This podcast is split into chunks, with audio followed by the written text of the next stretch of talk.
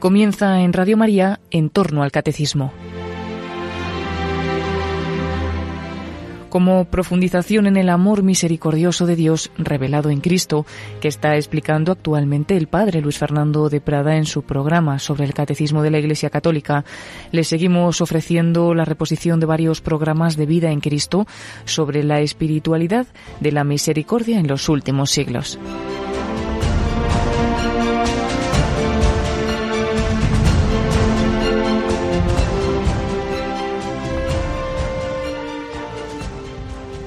Cordialísimo saludo, querida familia de Radio María. Bienvenidos a estas reflexiones de vida espiritual basados en la escritura, en la tradición de la Iglesia, ahora concretamente en la historia de la espiritualidad. Estamos viendo el desarrollo de la fe y la confianza en la misericordia de Dios a lo largo de la historia. Estábamos hablando de esos grandes mensajeros de la misericordia divina de los últimos siglos y concretamente hablábamos de Santa Teresa del Niño Jesús, doctora de la Iglesia, Santa Teresita de Lisieux. Dijimos bastantes cosas basadas en sus escritos, pero vamos a seguir hablando un poco más de ella. Vale mucho la pena. Y lo vamos a hacer hoy siguiendo un buen amigo, el don Enrique Martínez, doctor, es padre de familia, pero bien buen conocedor de la espiritualidad de Santa Teresita y extraordinario conocedor de Santo Tomás de Aquino, participado en un congreso sobre el rostro de la misericordia celebrado en Barcelona y ha escrito en la revista Cristianda un artículo que vamos a resumir, el amor misericordioso en la enseñanza de Santa Teresa del Niño Jesús. Lo que digamos está básicamente tomado de este artículo del profesor Enrique Martínez, que nos recuerda algo fundamental, y es que el, el, fin de la vida cristiana, aquí lo hemos dicho muchas veces, es la unión con Dios. Pues vamos a ver qué tiene que ver el amor misericordioso, tal como lo enseña Santa Teresita del Niño Jesús, con este conseguir ese fin de la vida cristiana. De hecho, en su artículo nos va a hablar de cuatro aspectos del amor misericordioso, tal como nos lo enseña Teresa en su camino de infancia espiritual. Primero, el fin, el fin al que conduce este camino. Segundo, el obstáculo que podemos encontrar, el obstáculo que impide alcanzarlo. Tercero, el remedio para superar ese obstáculo, el remedio para superar el obstáculo o los obstáculos que nos encontramos en ese camino. Y en cuarto eh, lugar, el modo de caminar por la infancia espiritual. El fin al que conduce el camino de infancia espiritual, el obstáculo que impide alcanzarlo, el remedio para superarlo y el modo de caminar por la infancia espiritual. Punto primero, el fin del camino de infancia espiritual, que no puede ser otro, como decíamos, que la unión con Dios. La unión con Dios por amor es el fin de la vida cristiana, lo enseñaba Santo Tomás de Aquino. El fin último y principal del hombre es gozar de Dios. Para mí lo bueno es unirme a Dios dice el Salmo 72. Y a ello está ordenado el hombre por la caridad, por el amor, la manera que Dios nuestro Señor ha, ha pensado en sus designios providenciales para que seamos felices eternamente, unidos con Él, es un tipo de unión por amor. El amor cristiano es la, el ágape, palabra griega, o la caritas, palabra latina, la caridad, que ordena los actos de las virtudes, de todas las virtudes, al fin último, y da a todas las virtudes la forma, es decir, uno puede tener fortaleza, castidad, todo eso está muy bien, pero tiene que estar movido por el amor, porque si uno tiene esas virtudes para su soberbia, para su egoísmo, para quedar bien, pues no valdría de nada. la importancia del amor. Pues bien, si hay algo claro en la enseñanza de Santa Teresita, es la centralidad del amor. Yo creo que si hay una página famosa de los escritos de la historia de un alma de Santa Teresita es esa que termina diciendo mi vocación es el amor al borde de mi alegría delirante exclamé Jesús, amor mío, al fin he encontrado mi vocación. Mi vocación es el amor. El amor a Dios, hacer amar al amor. Qué bonita esta expresión que es de sus últimas frases, ya muy malita. Mi vocación, lo que yo quiero es hacer amar el amor. ¿Y cómo podemos unirnos con Dios por amor? Pues solo hay un camino, que es Jesucristo la Teresa por la cual fue bautizada Teresa, la del Niño Jesús es nuestra Teresa de Ávila, pues lo tenía muy claro. No hay más camino que la humanidad de Jesucristo.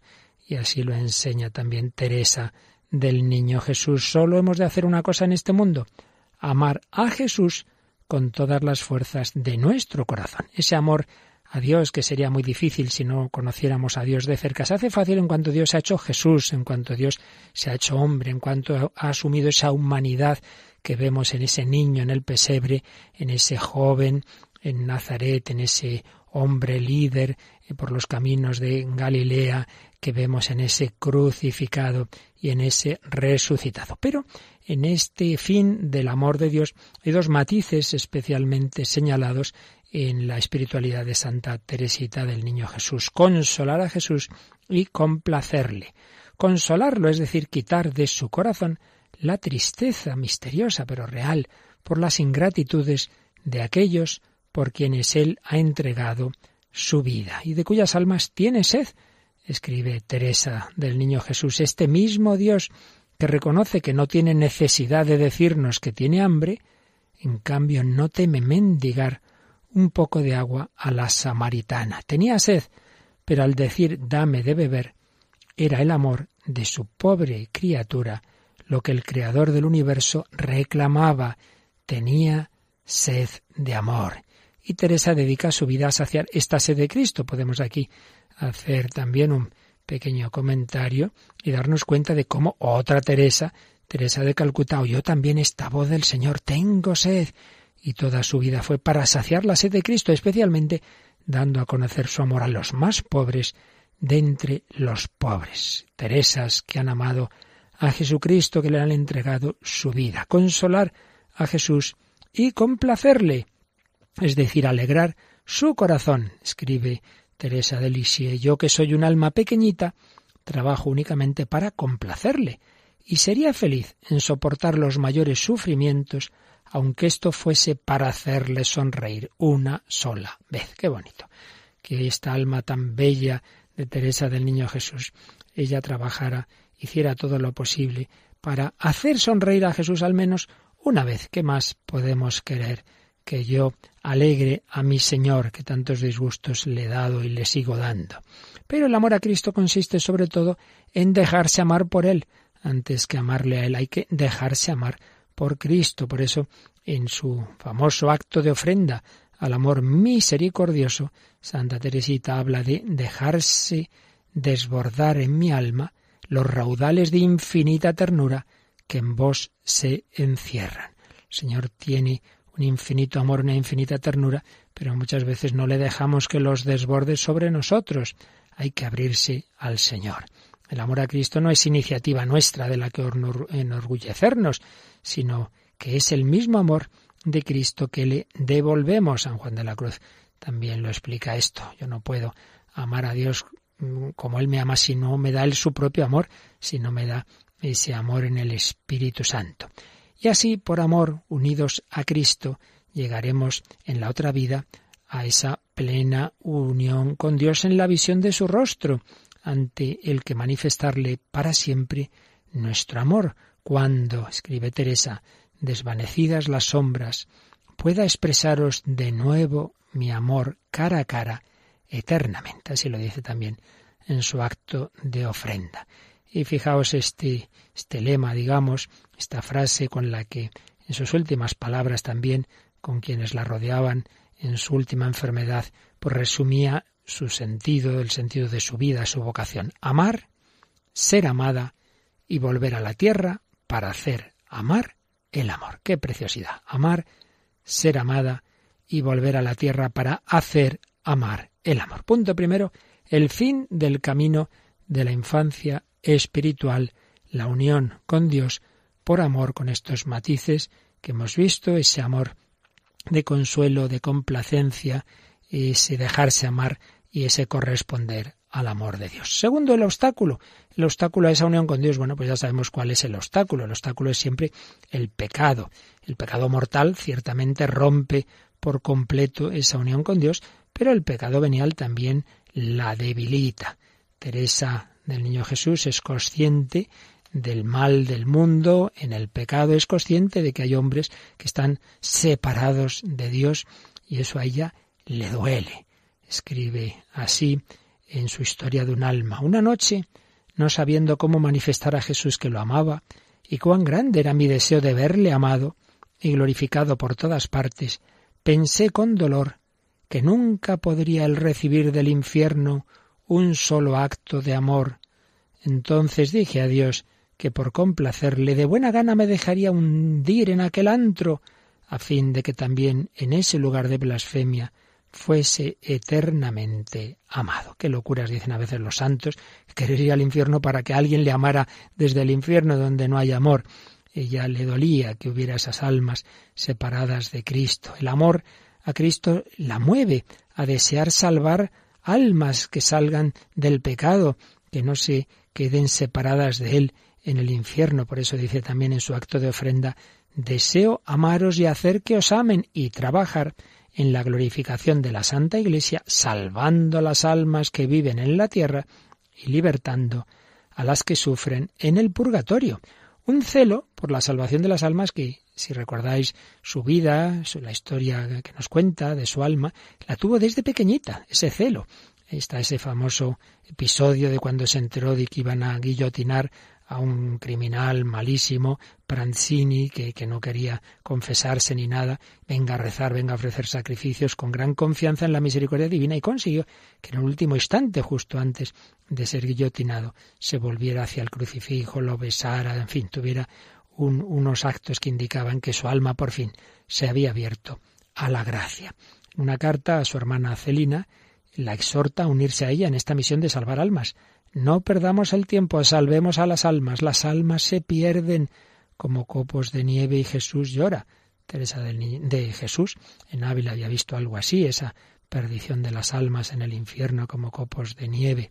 Pero añade que hay que rogar principalmente, fijaos, por la salvación de los sacerdotes. No, no, no por ser sacerdotes estamos exentos del pecado, ni mucho menos. Remedio a este mal va a ser el tercer punto.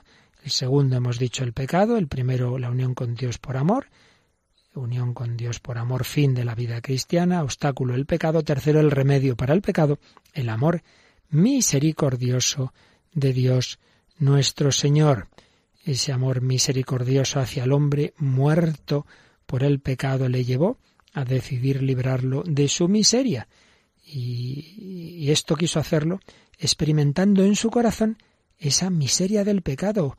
Es impresionante, lo, lo, dice Santo Tomás de Aquino, nos lo recuerda aquí el profesor Enrique Martínez, cómo Jesús por la pasión se hizo semejante a sus hermanos para ser más misericordioso, en cuanto que experimentó las miserias ajenas, como Dios, él sabía lo que es la miseria, pero bueno, lo sabía como Dios sin que esa pasión le alterara.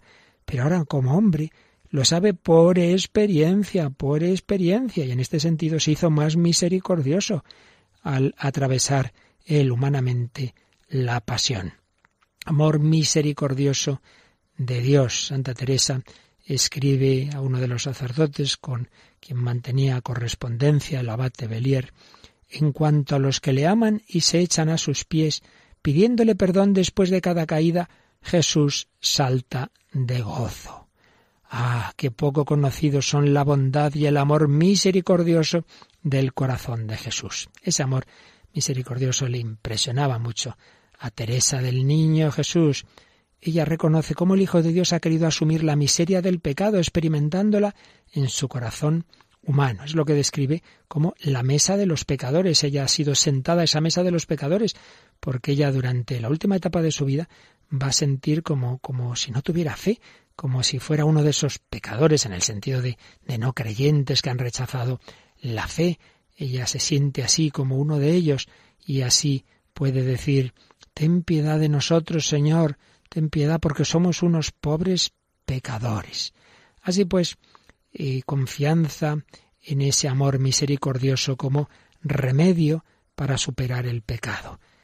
Cuarto punto, ¿cuál es el camino en concreto? El, camino de infancia espiritual. Pues el camino es la confianza en ese que nos ha amado con ese amor misericordioso, en ese que ha querido experimentar nuestra miseria.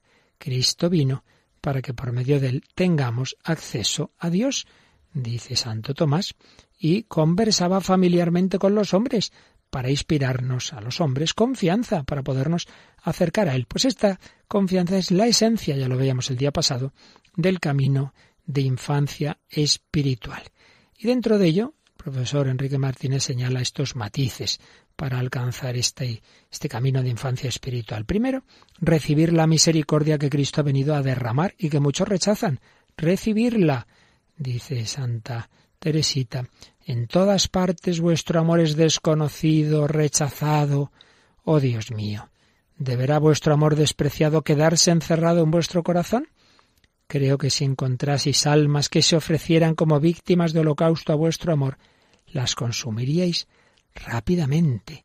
Creo que os sentiríais dichoso de no veros obligado a suprimir las oleadas de infinita ternura que hay en vos. Recibir, pues, esta misericordia, este amor de Dios. Hay almas que parece que, que no, que no, que no quieren dejarse amar y perdonar, que no, no, yo ya lo que he hecho no tiene solución, yo no me perdono a mí mismo, ¿para qué voy a pedir perdón a Dios? Hombre, no, no seas cabezón, acércate al Señor, déjate amar y perdonar por Él. Segundo, para recibir esa misericordia, claro, antes es necesario experimentar la propia miseria. Ya lo decíamos el día pasado, la humildad, que es la verdad, la verdad que no somos nada, que somos pobres, pues claro, por ahí hay que empezar a experimentar la propia miseria. Y esto implica, a su vez, en primer lugar, verse como somos, muy pequeños ante Dios. Dice Teresita, coloquémonos humildemente entre los imperfectos, tengámonos por almas pequeñas, a las cuales Dios nos ve bien convencidos de nuestra nada.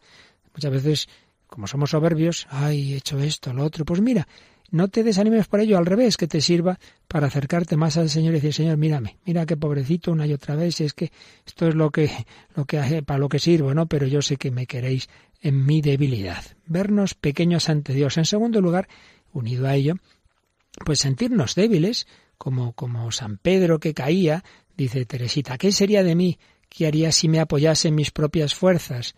Comprendo muy bien que San Pedro cayera. Pobre San Pedro. Se apoyaba en sí mismo en lugar de apoyarse en la fuerza de Dios. Nuestro Señor quiso mostrarle su debilidad, para que al gobernar a toda la Iglesia llena de pecadores, sintiese por sí mismo lo que puede el hombre sin la ayuda de Dios. Esto es algo que muchos en la historia pues lo han pensado, ¿verdad? Que el Señor eh, permitió esas negaciones de San Pedro, pues precisamente para que al gobernar a los demás como primer papa, como roca de la iglesia, pues tuviera esa, esa misericordia con los demás que el Señor tuvo con él. En tercer lugar, ayuda a todo esto sentirnos olvidados de los hombres, acudir al Señor y no estar mendigando tanto de los demás, dice Teresita. Quería que mi rostro, como el de Jesús, estuviese oculto a todos los ojos y que sobre la tierra nadie me conociese tenía sed de padecer y de ser olvidada. Y no sólo de los hombres, hay que añadir, sino incluso de Dios en el sentido de esa terrible noche del Espíritu, en la que parece como que Dios también se ha olvidado de uno, pues también ella la experimentó como Teresa de Calcuta. De pronto las tinieblas que me rodean se hacen más densas, penetran en mi alma y la envuelven de tal suerte que me es imposible descubrir en ella la imagen tan dulce de mi patria. Todo ha desaparecido sentía toda esa oscuridad, toda esa pobreza, esa noche oscura. Pues bien, con estas disposiciones no queda más que este es el camino de Santa Teresita, que confiar en el amor misericordioso, con esa humildad del que se reconoce pequeño, débil y olvidado. ¿Y qué va a hacer esta alma pequeña? Pues obras pequeñas. No tengo otra forma de demostrarle mi amor a Jesús que arrojando flores, es decir, no dejando escapar ningún pequeño sacrificio, ni una sola mirada, ni una sola palabra, aprovechando hasta las más pequeñas cosas y haciéndolas por amor. Quizá digáis alguno, bueno, si yo, yo qué puedo hacer, yo en mi casa, yo pues con mi familia, mi, a lo mejor en mi catequesis, con los niños, pues anda, que no tienes ocasiones de pequeños gestos de amor, palabras, eh, gestos de caridad, oraciones, sacrificios, y así, pues, no pretender ir con las manos llenas de, de lo que yo he hecho, sino, dice Santa Teresita, con las manos vacías en el ocaso de la vida me presentaré ante vos. Con las manos vacías, pues no os pido que contéis mis obras, pero son sí obras pequeñitas, pero que hechas en ese espíritu de amor al Señor conquistan su corazón, confianza en el amor misericordioso del Señor. Este es el camino. En una carta ese abate Belier le dice Teresita, Ah, mi querido hermanito, desde que me fue dado comprender el amor del corazón de Jesús, confieso que él ha desterrado todo temor de mi corazón. El recuerdo de mis faltas me humilla, me lleva a no apoyarme nunca en mi propia fuerza, que no es más que debilidad. Pero más que nada, este recuerdo me habla de misericordia y amor. Cuando uno arroja sus faltas con una confianza enteramente filial en el brasero devorador del amor, ¿cómo no van a ser consumidas para siempre? Y en otra carta, al padre Rulán añade como síntesis de su enseñanza, mi camino es todo el de confianza y de amor, y no comprendo a las almas que tienen miedo de tan tierno amigo. Veo que basta con reconocer la propia nada y abandonarse como un niño en los brazos de Dios. Pues si alguno de vosotros, que seguro que sí, y más que alguno, probablemente, le pase algo de esto, almas que a veces tienen miedo, pues recordad esto que dice Teresa del Niño Jesús, doctora de la Iglesia. No comprendo a las almas que tienen miedo de tan tierno amigo. Basta con reconocer la propia nada y abandonarse como un niño en los brazos de Dios. Pues vamos a pedírselo al Señor, vamos a pedirle no pretender ahí verme perfecto, reconocer que al Señor le agrada nuestra debilidad cuando la vivimos en la humildad, cuando la vivimos en la confianza, en su amor misericordioso. Se lo pedimos así al Señor, se lo pedimos por mediación de Santa Teresita.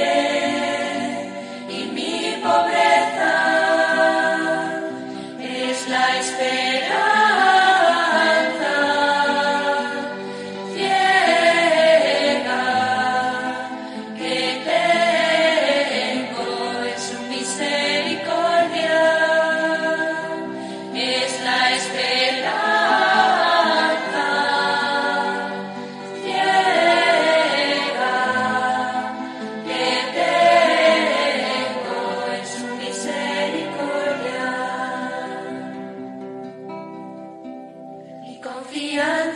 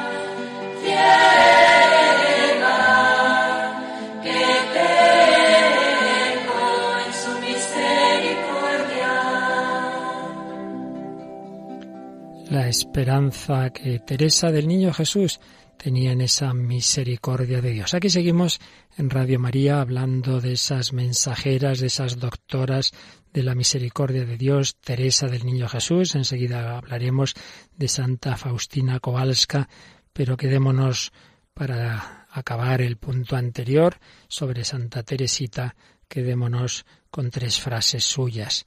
Una decía así, en, una carta a una de sus hermanas, no temas, cuanto más pobre seas, más te amará Jesús. Cuando nos vemos pobres espiritualmente, nos pensamos a ah, nada milla, Dios no me puede querer. Pues decía lo contrario Santa Teresita, cuanto más pobre seas, más te amará Jesús. Y una de sus últimas conversaciones recogieron estas, estas palabras suyas. Qué feliz estoy de verme imperfecta, con tanta necesidad de la misericordia de Dios en el momento de la muerte. Fijaos, cuando uno se acerca a la muerte y piensa, ay Dios mío, todas las cosas malas que he hecho y las pocas buenas que he hecho, pues quizá quisiera verse lleno de esas buenas obras, que está bien, se entiende, pero, pero fijémonos en este enfoque tan, tan bello de Santa Teresita, me alegro de verme imperfecta necesitando la misericordia de Dios. No, no pretendamos llegar al final diciendo, bueno, bueno, me lo he ganado, ¿eh? Por justicia, Señor, tienes que darme el cielo. Por justicia me parece a mí que nadie nos vamos al cielo. Nadie. Necesitamos todos esa misericordia de Dios. Sí, por la gracia divina hemos hecho cosas buenas, pero desde luego no nos apoyamos mucho en ellas, porque lo importante es que invoquemos siempre la misericordia divina. Y finalmente, una frase suya en una carta al padre Rulán. La perfección me parece fácil. Veo que basta con reconocer la propia nada y abandonarse como un niño en los brazos de Dios. Ojo, todo lo que hemos dicho no quiere decir que uno no tenga que intentar la santidad, intentar agradar a Dios. Sería una falsa inteligencia de la confianza y de la misericordia. Claro que hay que intentarlo, pero el camino no es el perfeccionismo de verme yo aquí, que ya puedo, que ya domino, que ya... No, es esta humildad de reconocer la propia nada y abandonarse como un niño en los brazos de Dios. Teresa del Niño Jesús, doctora de la Iglesia, fallece en 1897 una de las grandes mensajeras y doctoras de la misericordia. Bueno, pues poquitos años, muy poquitos años después de morir Santa Teresita, nace quien vamos a conocer como Sor Faustina Kowalska, aunque en realidad nació como Elena en 1905. Como veis, pues ocho años después de la muerte de Teresa de Lisieux. Y si Teresa es de la Francia, la hija primogénita de la Iglesia, Elena, Faustina Kowalska, va a ser de esa nación semper fidelis, siempre fiel a Cristo, que es Polonia, la santa apóstol de la Divina Misericordia en el siglo XX. Bueno, una de ellas, porque como ya vimos, hay muchos grandes mensajeros y mensajeras de esta misericordia divina, unos más conocidos que otros y Santa Faustina es de las más conocidas, pero no es la única, ni mucho menos. Una mujer que perteneció a la congregación de las hermanas de la Madre de Dios de la Misericordia. Pues precisamente dentro de esa congregación a la que ella ingresó, pues estando en ella recibió un mensaje de la misericordia. Pero ella, antes de entrar en esa orden, era miembro de una familia, una familia pobre y numerosa, como han sido tantas veces las familias cristianas pobres y numerosas, una familia campesina de Glogoviec, o como se diga, una aldea eh, polaca, que como decíamos nace en 1905 y es bautizada como Elena. Y ahí hay un día decisivo en su vida, un domingo caluroso de junio de 1924, atardece en Lodz y sus hermanas Glenn y Natalia la invitaron a una fiesta. Elena no tenía muchas ganas, pero ya le habían comprado la entrada, bueno, pues va allí y un joven le propuso bailar. Ella intentaba evadirse diciendo que no sabía, pero bueno, al final cedió y cuando está bailando, de repente se quedó como paralizada, se quedó inmóvil, se disculpó, dijo que tenía que irse, se excusó en que tenía un repentino dolor de cabeza. Y luego supimos, escribiría en su diario, qué había ocurrido. Al comenzar el baile, de repente vi a Jesús a un lado, aparecía como si estuviera en el camino de la cruz, dolorido, sin vestidos, lleno de heridas, y como si fuera un joven celoso me preguntó dolorido ¿Hasta cuándo voy a tener que seguir sufriendo por ti? ¿Hasta cuándo me vas a seguir engañando? Y es que el Señor la estaba llamando a ser su esposa y se ve que Elena no se enteraba, no se quería enterar y tonteaba. Y entonces el Señor dice, oye, ¿qué haces bailando con ese? Que te quiero para mí. Fue un momento decisivo, dice Faustina. A partir de ese instante quedamos solamente Jesús y yo, Jesús y yo. Se fue inmediatamente a la iglesia más cercana, la de San Estanislao de Koska, otro joven polaco, santo, jesuita. Allí pidió perdón, permaneció en oración silenciosa preguntando qué debía hacer y escuchó de nuevo la voz del Señor en su interior. Vete inmediatamente a Varsovia. Allí entrarás en un convento. Y así, con dieciocho años y sin el permiso de sus padres, llega a Varsovia, una ciudad completamente desconocida para ella, y bueno, pues al final entra en esta congregación de las hijas de la misericordia divina y allí pues entra de postulante en, en, en 1925 y en los trece años de religiosa vivió en diferentes conventos y ciudades, la mayor parte del tiempo en Cracovia. Suena, ¿verdad? Cracovia, la diócesis de nuestro querido Juan Pablo II, en la que fue el obispo Carol Boitigua, y por ello él llevó adelante años después su proceso, el proceso de, beatificación de Sor Faustina Kowalska. Pues bien, ella es destinada a varios sitios. En uno de los destinos es Vilna, que en aquella época pertenecía a Polonia, hoy día es Lituania, hemos hablado de Vilna en alguna ocasión, y allí va a encontrar un magnífico confesor hoy beatificado, el padre mm, Micael Sopocco. Bueno, estos nombres de estos países no sabe uno cómo pronunciarlos. El caso es que reconoció en este sacerdote al, al que el Señor le enviaba para guiarle de hecho, va a escuchar en su interior estas palabras de Jesús. Este es mi siervo fiel.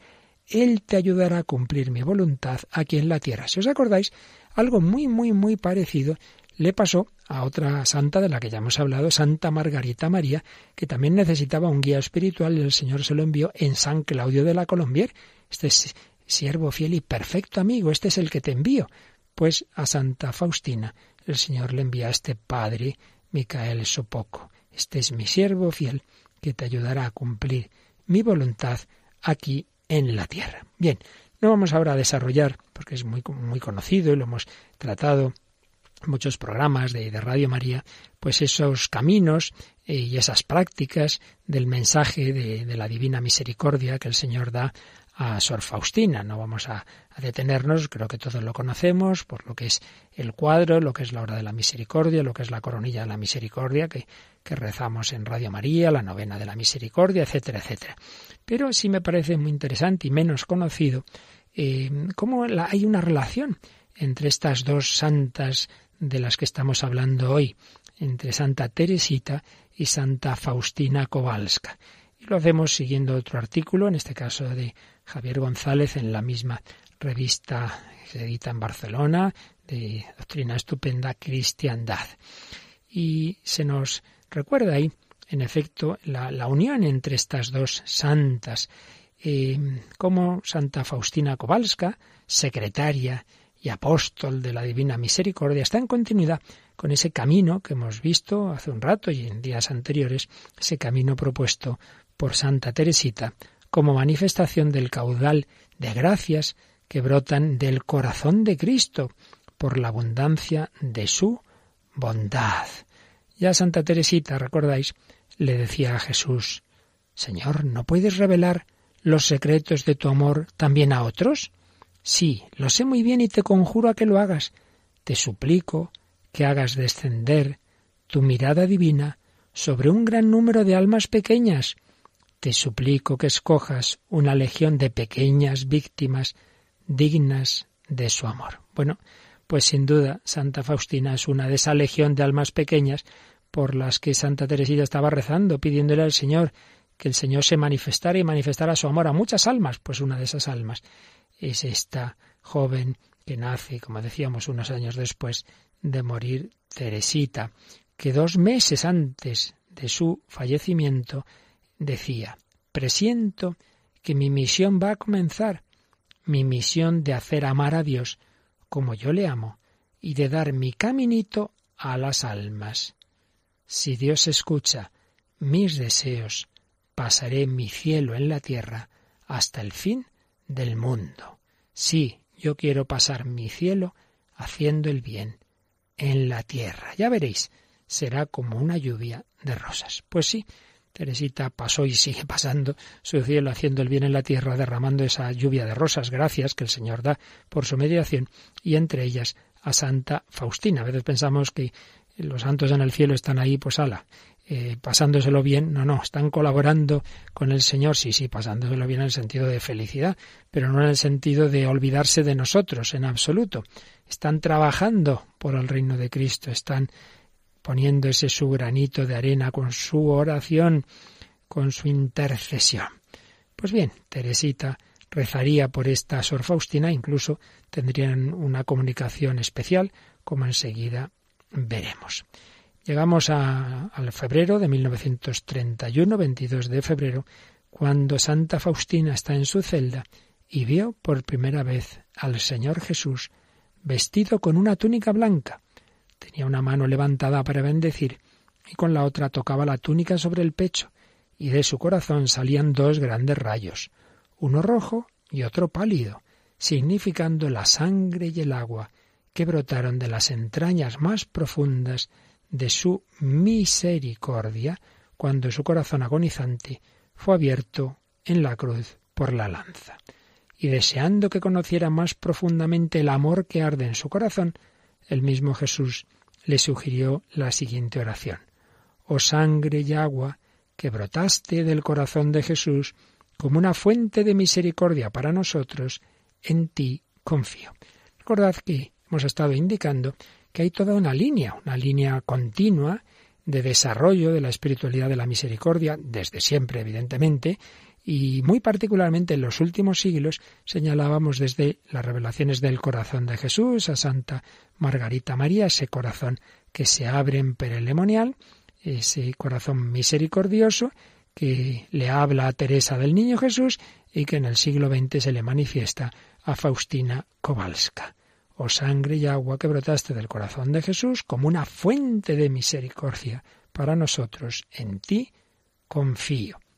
Después el corazón de Jesús, fuente de la cual brotó la salvación para toda la humanidad, frase del Papa Francisco, el que deja caer del cielo la misericordia como la lluvia, como la lluvia de primavera que riega la tierra, que diría el profeta Oseas, como lluvia generosa que cae sobre la heredad del Señor cuando ésta desfallecía, como la última tabla de salvación para la humanidad, dirá el Señor a Santa Faustina. Deseo que el mundo entero conozca mi misericordia, deseo conceder gracias inimaginables a las almas que confían en mi misericordia. A lo que la Santa responderá, oh Jesús mío, mi única esperanza.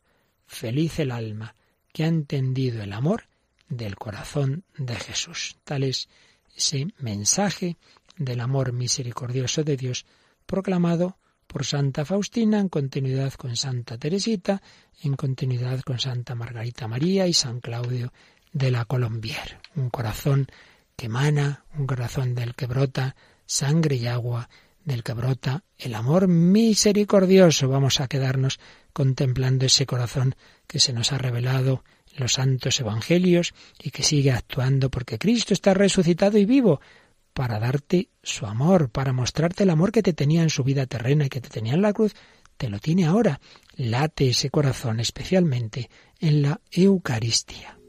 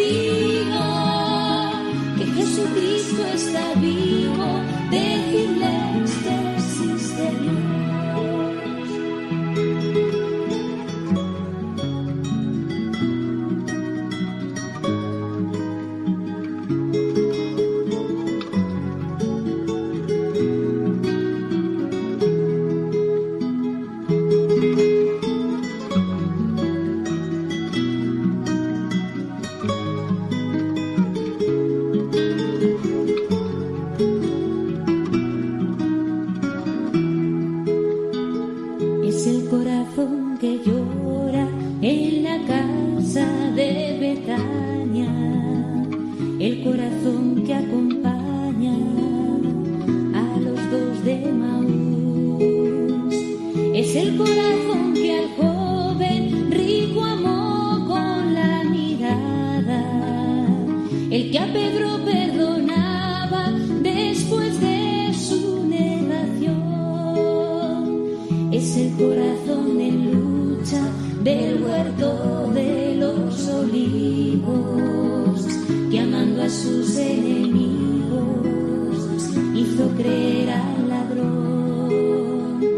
Es el corazón que salva por sucia a quien se le acerca, que mostró su herida abierta al apóstol que dudó. Decirle a todos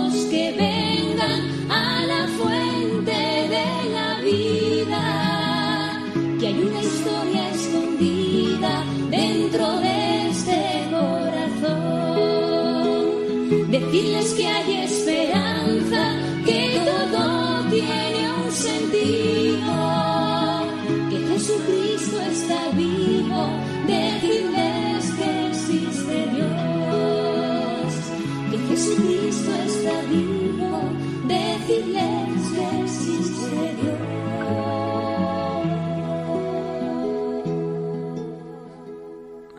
Jesucristo está vivo, Jesucristo nos sigue amando como nos amó en su vida terrena. Así lo experimentó Teresa del Niño Jesús, así lo experimentó Faustina Kowalska. Estamos hablando de estas dos grandes mensajeras del amor misericordioso, muy unidas. Hay muchos paralelos en sus vidas. Ambas dicen que Jesús fue realmente su maestro, su director espiritual. Así dice Santa Faustina. Jesús me daba a conocer lo que no le agradaba en mi alma. Más de una vez me amonestó por cosas que parecían insignificantes. Durante muchos años me educó él mismo. Algo muy parecido dice Santa Teresita. Este maestro le enseñó que el abandono confiado en su amor misericordioso era el camino hacia la plena unión con Dios y el medio más apto para colaborar con Jesús en la obra de salvación de las almas, pues lo mismo que hemos visto que hizo con Santa Teresita. Pero es que además entre ambas santas va a haber una relación especial. Hay un momento dado en que Santa Faustina está pasándolo mal, tiene una serie de oscuridades y dificultades, y entonces hace una novena, había hecho muchas novenas, pero nada, no había manera, y ya se pone a hacer una novena a Santa Teresita del Niño Jesús.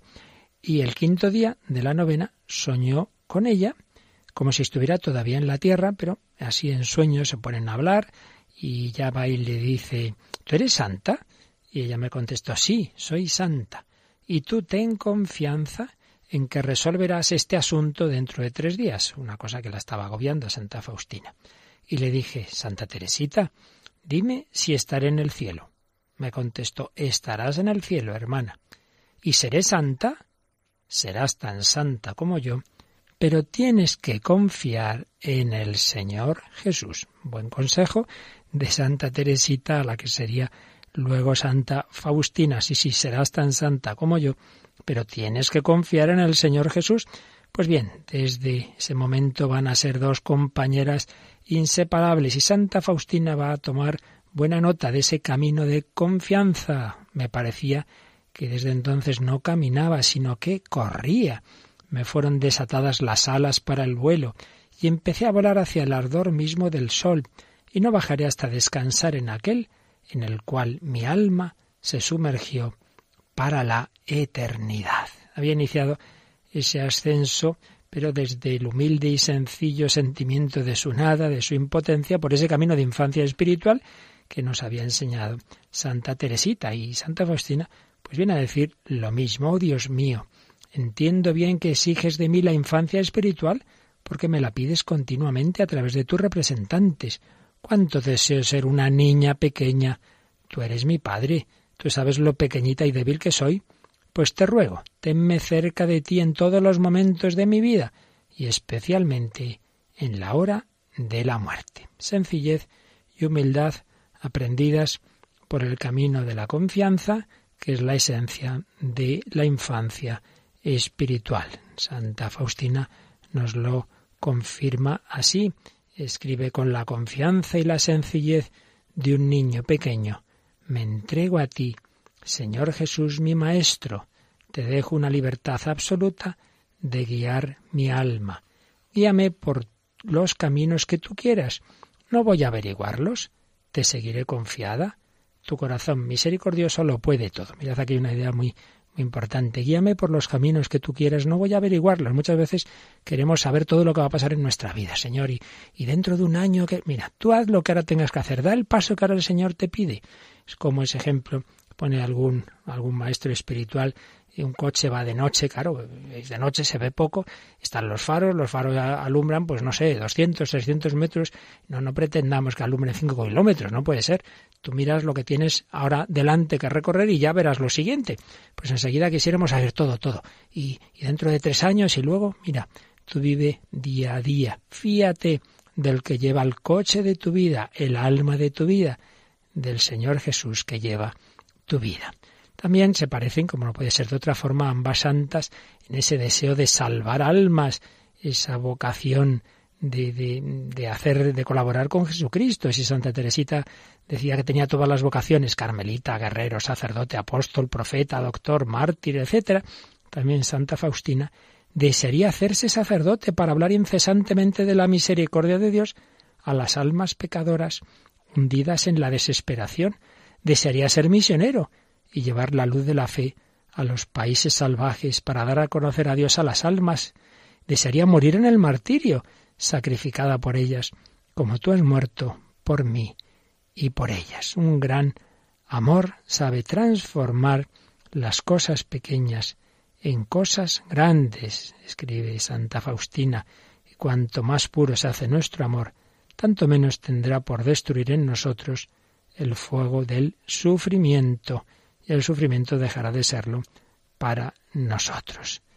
Ella dice, nunca estoy tan feliz como cuando sufro por Jesús, al que amo con cada latido del corazón. Pues algo casi textual dice también igualmente Santa Teresita. El amor a Cristo la mueve a Faustina a desear ardientemente la salvación de las almas y en su corazón encuentra eco aquella queja del corazón de Jesús que habíamos oído a Santa Margarita María, ¿os acordáis? Mira este corazón que tanto amado a los hombres, que no ha dejado de hacer nada por ellos, que a cambio no recibe de la mayor parte sino ingratitudes. Bueno, pues entiende Santa Faustina estas palabras del Señor. Mi corazón está colmado de gran misericordia para las almas y especialmente para los pobres pecadores. Oh, si pudieran comprender que yo soy para ellas el mejor Padre, que para ellas de mi corazón ha brotado sangre y agua, como de una fuente desbordante de misericordia. Para ellas vivo en el tabernáculo, como Rey de misericordia. Deseo colmar a las almas de gracias, pero no quieren aceptarlas. Por lo menos tú ven a mí lo más a menudo posible y toma estas gracias que ellas no quieren aceptar y con esto consolarás mi corazón. Oh, qué grande es la indiferencia de las almas por tanta bondad, por tantas pruebas de amor. Mi corazón está recompensado solamente con ingratitud, con olvido. Tienen tiempo para todo. Solo no tienen tiempo para venir a mí a tomar las gracias. Te revelaré el secreto de mi corazón, lo que sufro por parte de las almas elegidas. También el Señor se había quejado a Santa Margarita María de las almas consagradas, especialmente de los sacerdotes que le tratamos mal tantas veces en la Eucaristía. La ingratitud por tantas gracias es el alimento continuo de mi corazón por parte del alma elegida. Su amor es tibio. Mi corazón no puede soportarlo. También le dice el Señor que la falta de confianza en mi bondad es lo que más me hiere. Si mi muerte no las ha convencido de mi amor, ¿qué es lo que las convencerá? No quieren oír mi llamada, sino que van al abismo infernal. Esta pérdida de las almas me sumerge en la tristeza mortal. En estos casos, a pesar de ser Dios, no puede ayudar nada al alma porque ya me desprecia. Disponiendo de la voluntad libre, puede despreciarme o amarme.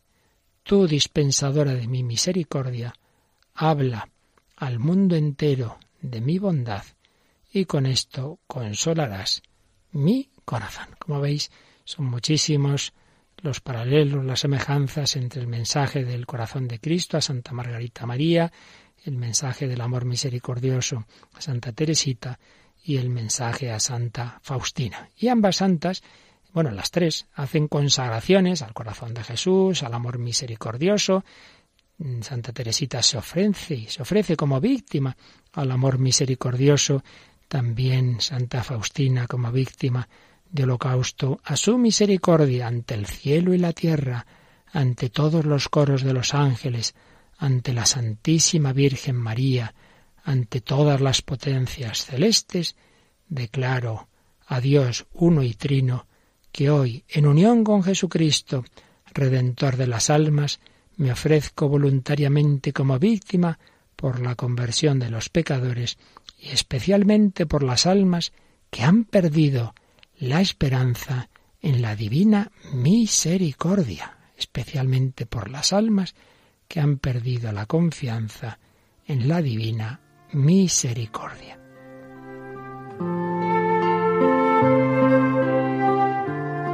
Así se ofrecía Sor Faustina. Este ofrecimiento consiste en que tomo con la total sumisión a la voluntad de Dios todos los sufrimientos y los temores y los miedos que llenan a los pecadores, y en cambio les cedo todas las consolaciones que tengo en el alma que provienen de mi comunión con Dios. Santa Faustina se ofrecía, se consagraba. Este acto de ofrecimiento lo repetiré todos los días con la siguiente plegaria que tú mismo me enseñaste, oh Jesús, oh sangre y agua, que brotaste del corazón de Jesús como fuente de misericordia para nosotros. En ti confío.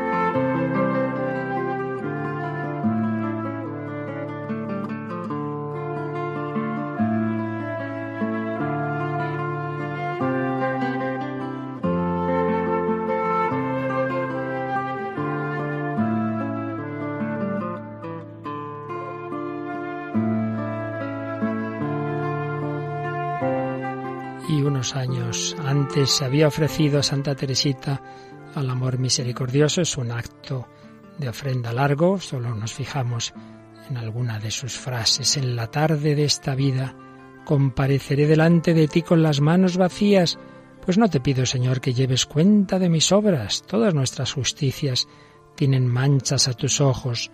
Por eso yo quiero revestirme de tu propia justicia y recibir de tu amor la posesión eterna de ti mismo. No quiero otro trono ni otra corona que tú mismo, amado mío. A tus ojos el tiempo no es nada, y un solo día es como mil años. Tú puedes prepararme en un instante para comparecer delante de ti. A fin de vivir en un acto de perfecto amor, yo me ofrezco como víctima de holocausto a tu amor misericordioso y te suplico que me consumas sin cesar, haciendo que se desborden sobre mi alma las olas de ternura infinita que se encierran en ti y que de esa manera llegue yo a ser mártir de tu amor, Dios mío. Qué santas que el Señor nos da, qué maravilla de camino, de infancia espiritual, de confianza en el amor misericordioso. Pidamos la intercesión de estas grandes santas para que también nosotros en nuestra vida no nos desanimemos, hagamos todo lo posible ciertamente por ese camino de santidad, unión con Dios, pero siempre desde la humildad, siempre desde el reconocimiento de nuestra impotencia, pero siempre, sobre todo, desde la confianza en que yo no puedo, pero el Señor sí puede. Señor lo puede todo. Jesús, confío en ti. Corazón misericordioso de Jesús, en ti confío.